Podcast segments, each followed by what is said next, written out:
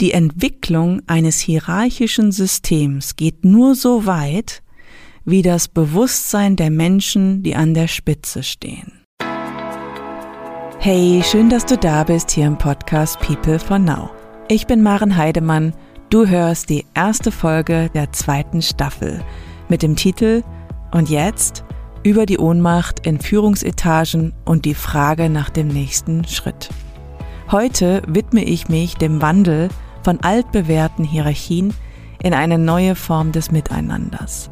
Anhand von zwei Beispielen erzähle ich, wie ich die patriarchalen Auswirkungen im Moment noch spüre und sehe, wie ich ein Team begleite, das sich kollektiv ohnmächtig fühlt, welcher nächste Schritt meiner Meinung nach jetzt wichtig ist.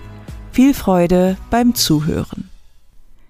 Herzlich willkommen zu einer neuen Staffel des Podcasts People for Now. Dies ist ein Neubeginn. Im vergangenen Jahr habe ich diesen Podcast als Experiment gestartet. Am Ende waren 24 Folgen da und mein Bedürfnis, einen Schritt zurückzutreten, um zu reflektieren, wo bin ich denn jetzt gelandet? Und dieser Prozess ist ein sehr spannender, denn ich bin der Meinung, er spiegelt genau das, was ich im Moment an anderen Stellen in der Welt auch wahrnehme. Also, woher komme ich? Im vergangenen Jahr habe ich mit diesem Podcast vor allem sehr viel Wissen vermittelt, erklärt, aus fachlicher Sicht einsortiert, systemische Perspektiven eingebracht, die Traumatherapie eingewoben. Am Ende hatte dieser Podcast mehr einen Hörbuchcharakter und glich einer Weiterbildung, als dass er leicht und unterhaltsam war. Und das hat damit zu tun, dass ich einen extrem hohen Anspruch an mich selbst habe. Das ist mal das eine. Und dann auch, dass, dass ich der Meinung bin, dass das Wissen in die Welt muss und das ist das andere. Dennoch ist es mir zu eng geworden und zu dicht geworden, was ich da selber produziert habe. Ich habe mich wie in ein gefühltes Korsett gesetzt oder gesteckt, aus dem ich mich nun hoffentlich, doch ich glaube schon, aus dem ich mich jetzt einfach wieder befreit habe. Und so beginne ich auch diese neue Staffel jetzt in diesem Jahr. Mir ist es wichtig, den Raum mehr zu öffnen. Also erstmal den in mir, meinen Anspruch ein bisschen runterzuschrauben. Es muss nicht alles perfekt sein. Und auch aus dem kognitiven noch mehr rauszugehen und tiefer sinken zu lassen, aufsteigen zu lassen, was aus mir, aus meinem Inneren in diesem Moment aufsteigen will und gesagt werden will das ist eine andere Ebene. Und wenn ich mich natürlich stark unter Druck setze mit hohen Anspruch an mich selbst, geht das sehr schnell hoch in den Kopf. Und dann gibt natürlich auch das ganze Wissen, das ich habe, Sicherheit. Gleichzeitig ist dann die Tiefe, aus der heraus das entsteht, hm, vielleicht nicht mehr ganz so präsent oder kraftvoll. Und da möchte ich meine Aufmerksamkeit hinlenken, anstatt zu erklären, mehr aus mir herauszusprechen, aus dem Hier und Jetzt. Was ist jetzt im Moment dran? Und deswegen auch gar nicht mehr so viele Geschichten aus meiner Vergangenheit zu erzählen, das habe ich im letzten Jahr gemacht, sondern das, was jetzt gerade sichtbar wird. Ja, und ich liebe es, mich aufs Dach zu setzen und von dort aus zu beobachten, zu sortieren und da nehme ich euch gerne mit. Es ist so ein bisschen so, als ob ich euch einlade, dass ihr euch neben mich setzt aufs Dach und von dort hinschaut.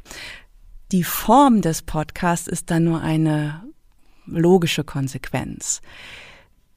Ich habe beschlossen, dass ich nur noch alle 14 Tage eine Folge rausbringe und auch begrenzt auf acht Folgen. Damit gebe ich dem Ganzen mehr Luft und Raum. In den Wochen, wo es keine Folge gibt, werde ich mittwochs abends einen digitalen Raum anbieten, in dem Austausch möglich ist und Begegnung. Ich weiß von vielen, dass sie im letzten Jahr, nachdem sie den Podcast, nachdem sie eine Folge gehört haben, das Bedürfnis hatten, wow, hier möchte ich jetzt gerne noch mal tiefer gehen oder auch ähm, in Kontakt mit mir zu sein. Und das möchte ich anbieten und ausprobieren. Sprich, nach jeder Folge, die erscheint, in der Woche drauf, ist die Möglichkeit, dieses Thema weiter zu vertiefen, in Austausch zu gehen. Ja, um damit dann in Verbindung zu bleiben. So wie sich also der Podcast gerade weiterentwickelt, mehr in die Öffnung hinein, raus aus etwas altbewährtem, aus meinen eigenen Vorstellungen, die noch viel rigider waren, als ich das dachte, mich da rauszulösen. Genau das sehe ich gerade, diese Bewegung an verschiedenen Stellen in unserer Gesellschaft, was mir Hoffnung gibt, dass das Verhärtete, die Ansprüche, dass das Konstruierte weicher wird, dass es sich verflüssigt. Eine Freundin würde sagen, dass es fluide wird das, was sich in mir zeigt, also jetzt auch anhand des Podcasts beispielsweise, dieser Prozess, das, was sich in mir zeigt, ist meine feste Überzeugung, ist ein Spiegel dessen, was sich auf anderen Ebenen zeigt und umgekehrt. Wie im Kleinen, so im Großen, wie im Großen, so im Kleinen. Der Mystiker Rumi hat dafür mal sehr wertvolle Worte gefunden. You are not just a drop in the ocean, You are the mighty ocean in the drop. Also du bist kein Tropfen im Ozean, du bist ein gesamter Ozean in einem Tropfen. Und wenn ich feststelle, dass das Alte, die Enge, das Verdrehte, wenn sich das auflöst, dann schaue ich im Außen, ah, wo sehe ich das sonst noch? Letzte Woche hatte ich mit einem Geschäftsführer einen Kontakt und auch eine Auseinandersetzung. In seiner Branche führt er ein sehr renommiertes Unternehmen und wir hatten Verbindung, die sehr stimmig war, bis er mich anrief und indem er seinen Namen sagte, sendete er schon Kampfesenergie mit. Und ich war sofort so, wow, hier kommt was Altes auf mich zu von ihm, was nichts mit mir zu tun hat. Das konnte ich sehr schnell differenzieren. Habe mich auch sofort zur Seite gestellt innerlich. Sagte, geh aus dem Weg. Ich stehe auch nicht zur Verfügung. Habe auch sofort Grenzen gesetzt und seine Emotionen gespiegelt. Das hat ihn noch rasender gemacht. Ich habe ihm dreimal klar gemacht, dass sein Verhalten inakzeptabel sei, bis er mich am Ende von oben herab versucht hat, aufs heftigste abzuwerten. Ein typisches Machtspiel, patriarchales, dominantes Verhalten, Entwertung des Gegenübers. Na klar habe ich gesehen, dass er komplett in seinen Emotionen feststeckte, aus welchen Gründen auch immer. Mein Mitgefühl hielt sich an der Stelle aber in Grenzen. Ich spürte, mein Nervensystem war schon angespannt, aber ich war sehr klar und präsent da. Was wichtig war, am nächsten Morgen das nicht einfach so da sein zu lassen, sondern schriftlich zu verfassen, was es mit mir gemacht hat und deutliche Worte zu wählen, um für mich und meinen Wert erstmal als Mensch und auch als Frau einzustehen. Das tat ich ganz bewusst. Ich habe mir richtig Zeit genommen für diese E-Mail, weil mir klar war, ich mache jetzt etwas, was nicht nur für mich wichtig ist, sondern stellvertretend für alle Menschen und auch Frauen, die in dieser Form Abwertungen erlebt haben bzw. erleben. Denn wenn eine Frau für sich aufsteht, dann ist es erstmal für sie wichtig und heil, damit heilt sie sich selbst, aber auch die Generation nach vorne und auch nach hinten. Das ist für mich wie so ein Pendel, das ausschwingt, was so durchschwingt.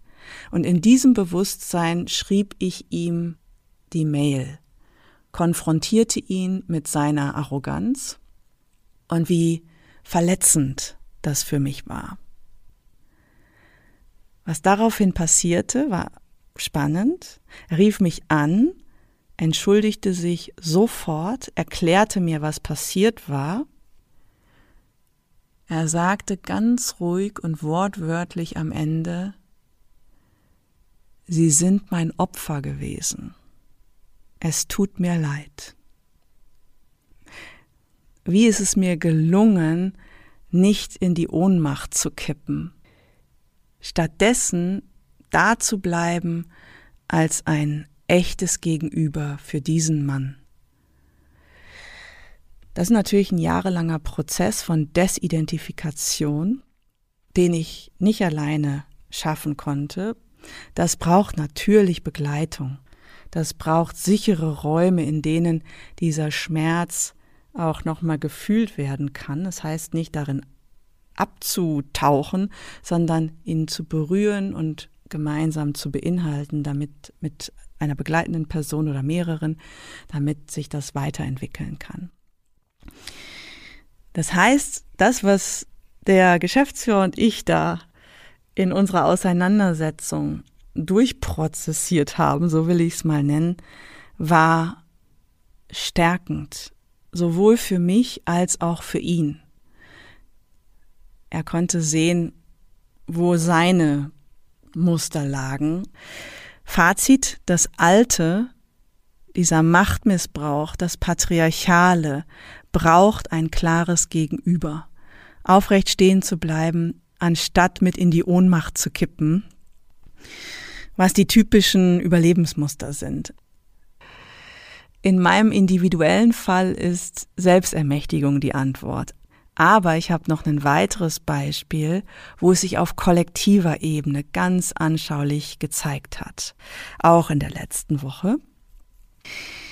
Ich begleite im Moment in einem nachhaltigen Unternehmen, das auf die Gesellschaft ausgerichtet ist, eine Gruppe von Menschen. Sie arbeiten in mehreren Standorten in ganz Deutschland. Jeder Standort ist ein System für sich, ist ja klar. Und der Auftrag kam ganz harmlos daher. Ein Anruf, können Sie ein Team begleiten, einen Standort. Da gibt es einfach viele Spannungen. Also so weit, so gut, ein ganz normaler Auftrag, könnte man meinen. Ich war aber schon ein bisschen hellhörig und in der Vorbereitung hat sich die Komplexität des Ganzen gezeigt. Was symptomatisch für vieles ist, das ich gerade in der Welt sehe. Egal ob in Wirtschaft, in Politik, in Gesellschaft, egal. An diesem Standort sind Führende, zwei Führende und Mitarbeitende. Das Klima ist vollkommen zerrüttet. Ein Gegeneinander, Verschieben von Verantwortung und Schuld. Das, was die Führenden in der Vorbereitung erzählten, war Vogelwild. Bis dann einer der beiden sagte, Frau Heidemann, ich möchte an diesem Tag, wenn wir einen Teamtag machen, einfach nur teilnehmen. Dann habe ich ihn äh, angeguckt und gesagt, wie Sie wollen teilnehmen. Sie sind Teilnehmer, aber Sie haben eine Führungsrolle in einem hierarchischen, wenn auch flachen, aber hierarchischen System. Das heißt, Sie müssen mit vorangehen. Das ist Ihre Aufgabe. Und ich sah in seinen Augen, die Angst, die Angst vor Abwertung, vor diesem ganzen Spießrutenlauf, der sich da in diesem Standort zeigte. Und in dem Moment, in dem ich sagte, hey, Sie haben hier Führungsverantwortung, konnte ich sehen, wie er in die Ohnmacht kippte. Der ging richtig aus seinem Körper raus. Er fiel aus seiner Rolle. beziehungsweise hat er diese vielleicht noch gar nicht eingenommen. Es war körperlich sichtbar, dieser Mensch ist 1,90, 1,95, also eine stattliche Erscheinung, die nicht zu Hause war, als es ums Thema ging, hey, vorangehen. Jetzt ist die Zeit, jetzt ist die Zeit da. Und stattdessen gar keine Energie mehr, wenig Kontur, der ganze Körper spiegelte Ohnmacht. Bei mir gibt es dann so zwei Seiten. Das eine ist, ich fühle sehr stark mit und das andere ist, dass es mich auch triggert. Weil die Ebene als Frau zu sehen, dass ein Mann nicht in seiner Kraft ist, macht mich tatsächlich mitunter rasend. Das ist auch aus meiner Vergangenheit ein, ein Überbleibsel, das auch gut zu differenzieren, das nicht auf diese Führungskraft zu legen. Und dennoch ist es symptomatisch so, hey, wo bist du denn? Und jetzt stehe ich hier als Begleitperson und am besten soll ich es ausgleichen, dieses Vakuum, was da ist, diese Lücke. Nee, da dürfen Begleitende sehr wachsam sein. Und das habe ich auch gemacht. Es war dann für mich sehr spannend herauszufinden, was da wirklich los war. Es brauchte auch einen ganzen Tag, ehe das Dilemma auf dem Tisch lag. Also Relativ schnell wurde es sichtbar, weil eh alles ausgesprochen war. Die Mitarbeitenden kamen zusammen, der Raum vibrierte schon, ohne dass überhaupt ein Wort gesagt war. Es war so viel Protest im Raum, Wut, Widerstand und gleichzeitig viel Angst, die unbewusst mitwabberte. Und hier gibt's eine Parallele zu dem kindlichen Ich. Wenn etwas nicht passt, gehe ich als Kind in den Protest.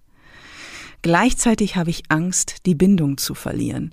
Wenn ich das wieder übertrage in dieses Team oder an den Standort, hey, wir sind hier im Protest, gleichzeitig haben wir Angst, unseren Arbeitsplatz zu verlieren und die Bindung zu verlieren, weil es Abhängigkeiten gibt. Mit dem kleinen Unterschied, jetzt sitzen da erwachsene Menschen. Durch die Erzählungen ist dann immer mehr sichtbar geworden, dass über Jahre hinweg diese Mitarbeitenden versucht haben, Vorschläge zu machen, Lösungen zu finden für Probleme, die nicht gehört worden sind. Und in einer Hierarchie, in einer Pyramide ist es natürlich wichtig, dass entweder die Führenden vor Ort oder eben noch höhere Positionen hören und sich einstimmen. Und das war über Jahre nicht passiert. Folge dessen Hilflosigkeit, Resignation und kollektive Ohnmacht, Verzweiflung, die sie auch genauso benannt haben.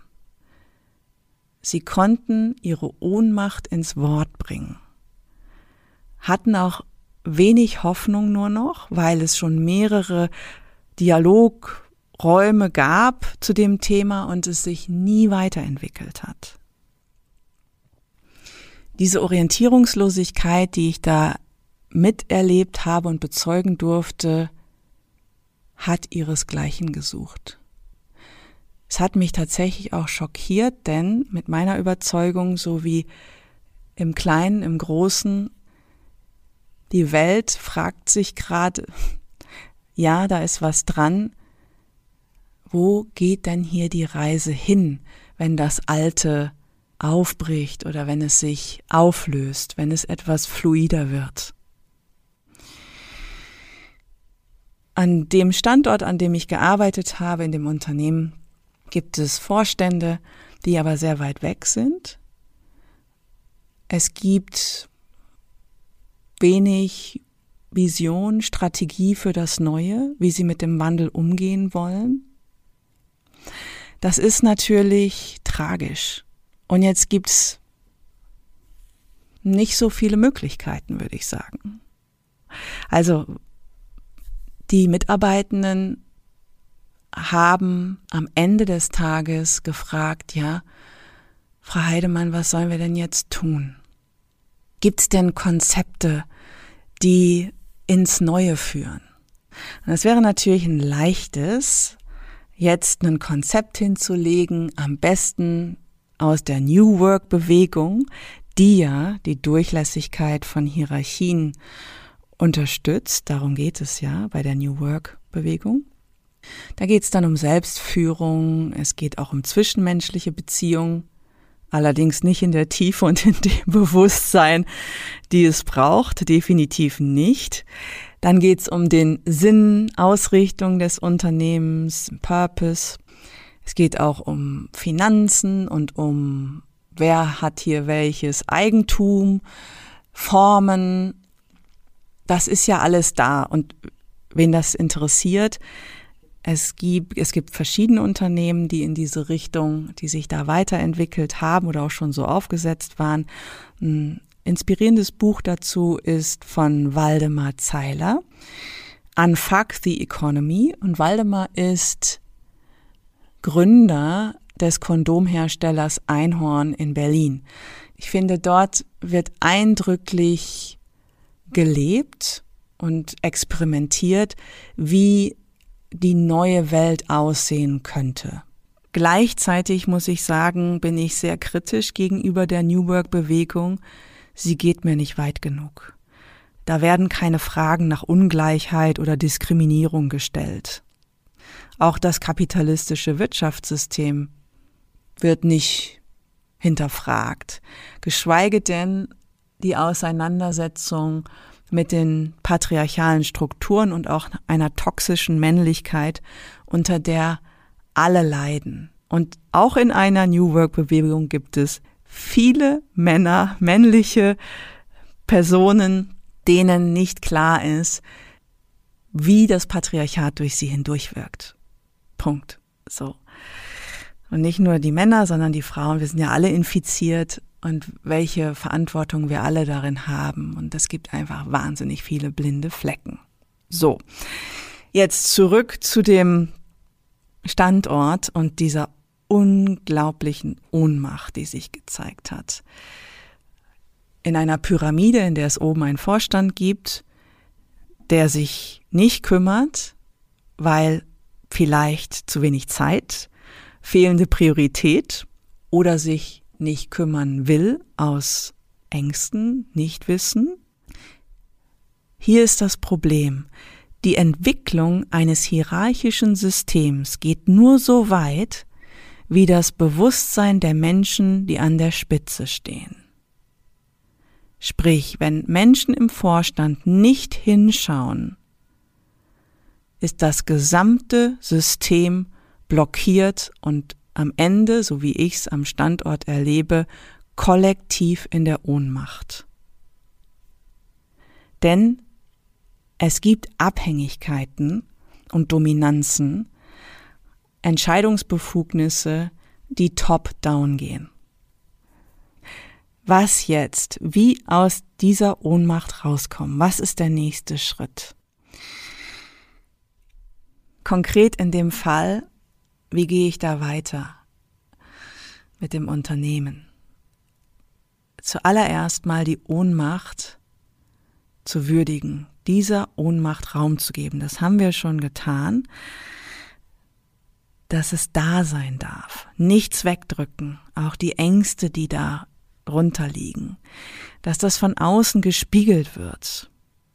Dafür war es ganz wichtig, dass ich in diesem Raum mit dabei war als neutrale Instanz, um ihnen zu sagen, ja, wow, dieser ganze Raum, alle ihr seid ohnmächtig im Moment, ihr fühlt euch ohne Macht. Ein Mitarbeitender sagte dann auch am Ende, wie wichtig das war, dass von außen das jemand anerkannt hat. Mitfühlen ist an der Stelle meine Aufgabe anstatt darüber hinwegzugehen und sagen, okay, was ist der nächste Plan, den wir haben, die Strategien, das Konzept, ding, ding, ding. Da waren die ständig dran, so. Die wollten immer dann, okay, was ist die Lösung? Aber viel zu schnell. Eher das mal da sein zu lassen, für die, für die es möglich ist, das auch zu fühlen, Ich muss gestehen, mein Mitgefühl, das hatte ich vorhin schon gesagt, gegenüber der Führungskraft, der nur Teilnehmer sein wollte, war ein bisschen begrenzt. Diese ganze hohe Ladung, die da im Raum war, die zu spüren und auch zu beinhalten, das ist die Aufgabe von Begleitenden, den Raum größer zu machen, dass auch die Wut da sein darf, das auszuhalten oder nicht auszuhalten, so beinhalten, genau. Um dann von dort weiterzugehen und in diese Selbstwirksamkeit erste kleine Schritte zu gehen. Aber wenn das Tempo zu hoch ist, so, ah ja, okay, wir sind ohnmächtig, okay, was ist der Plan, bringt das gar nichts. Es braucht sichere Räume, in denen gefühlt werden darf, was gefühlt werden will. Das ist so ein bisschen, ehrlich gesagt, vergleichbar mit Trauerbegleitung. Denn die Menschen wissen, dass das, was sie bisher da hatten, die alten Systeme zu Ende sind. Und dass es jetzt in was Neues geht. Und wenn dem nicht ausreichend Aufmerksamkeit geschenkt wird, dann wabbert das alles mit ins, ins Neue hinein. Was auch immer das sein mag. So. Und ich habe dann im letzten Schritt an diesem Tag ein kleines Transformationsteam gründen lassen, so aus, aus der großen Runde ein kleineres Team, denn da greift es ja wieder wie im Kleinen so im Großen. Dieses Team, das gemeinsam mit den Führenden am Tisch sitzt mit dem Vorstand sonst wird da gar nichts passieren. Was sagte dann die Führungskraft zu mir? Frau Heidemann, Sie müssen mit. Sie gehen mit in den Vorstand. Und erst war ich so, nee, ich, ich gleich das hier nicht aus. Und dann habe ich gemerkt, Moment, überprüfe ich mich doch nochmal, ob das stimmt oder ob ich nicht doch mitgehe, um den Raum größer zu machen, diese Außenperspektive zu ermöglichen und mitzufühlen, wo sie alle feststecken. Ja, deswegen gehe ich da tatsächlich mit weiter rein und ich glaube, das braucht es auch. Denn diejenigen, die mehr sehen als andere, haben eine Verantwortung. Es sind diejenigen, so wie ich, die privilegiert sind, das müssen wir so sagen, die weiß sind, heterosexuell, normativ, das heißt damit anerkannt im patriarchalen System. Es sind die, die als erstes dran sind, aufzustehen. Ich zähle mich dazu. Es heißt nicht, dass diese Menschen nicht leiden an Diskriminierung und, und, und. Ganz im Gegenteil, alle sind betroffen von diesem System, aber diejenigen, die darin groß geworden sind, dürfen dem Ganzen Grenzen setzen, ausbrechen und konfrontieren, damit Menschen wieder in ihre Kraft kommen. Und das heißt, auch du, der, die du hier gerade zuhörst, es ist an dir und an uns, diese Muster zu durchbrechen, aufzubrechen. Wenn ich aber natürlich das Gefühl habe, ich sei ohne Macht, was uns Hierarchien suggerieren, dann bewegt sich auch nichts. Und wenn ich mitspiele, weil ich schließlich mein privilegiertes Leben weiterführen will, dann wird das auch nicht funktionieren. Also, fassen wir nochmal zusammen. Das Patriarchale braucht ein reifes Gegenüber. So wie ich das im Eins zu eins Kontakt mit dem Geschäftsführer, der mich abwertete, erlebt habe. Es braucht ein Aufbrechen aus den eigenen Reihen. Privilegierte haben hier einen Job. Strukturelle Veränderungen reichen natürlich nicht. Selbstorganisation ist auch kein Allheilmittel, New Work auch nicht. Es braucht einen Prozess, der in die Tiefe geht. Ein Anerkennen von der Ohnmacht. Sichere Räume dafür aufmachen. Ansprechen von Ängsten, toxischer Männlichkeit, von Abhängigkeiten, Unterdrückung. Wenn die Systeme die Reife noch nicht haben, und das haben die wenigsten, brauchen sie Begleitung, die das beinhalten können. Mitfühlen, sehen, sortieren, Klarheit schaffen, die die bei sich bleiben, anstatt auch ohnmächtig wegzukippen.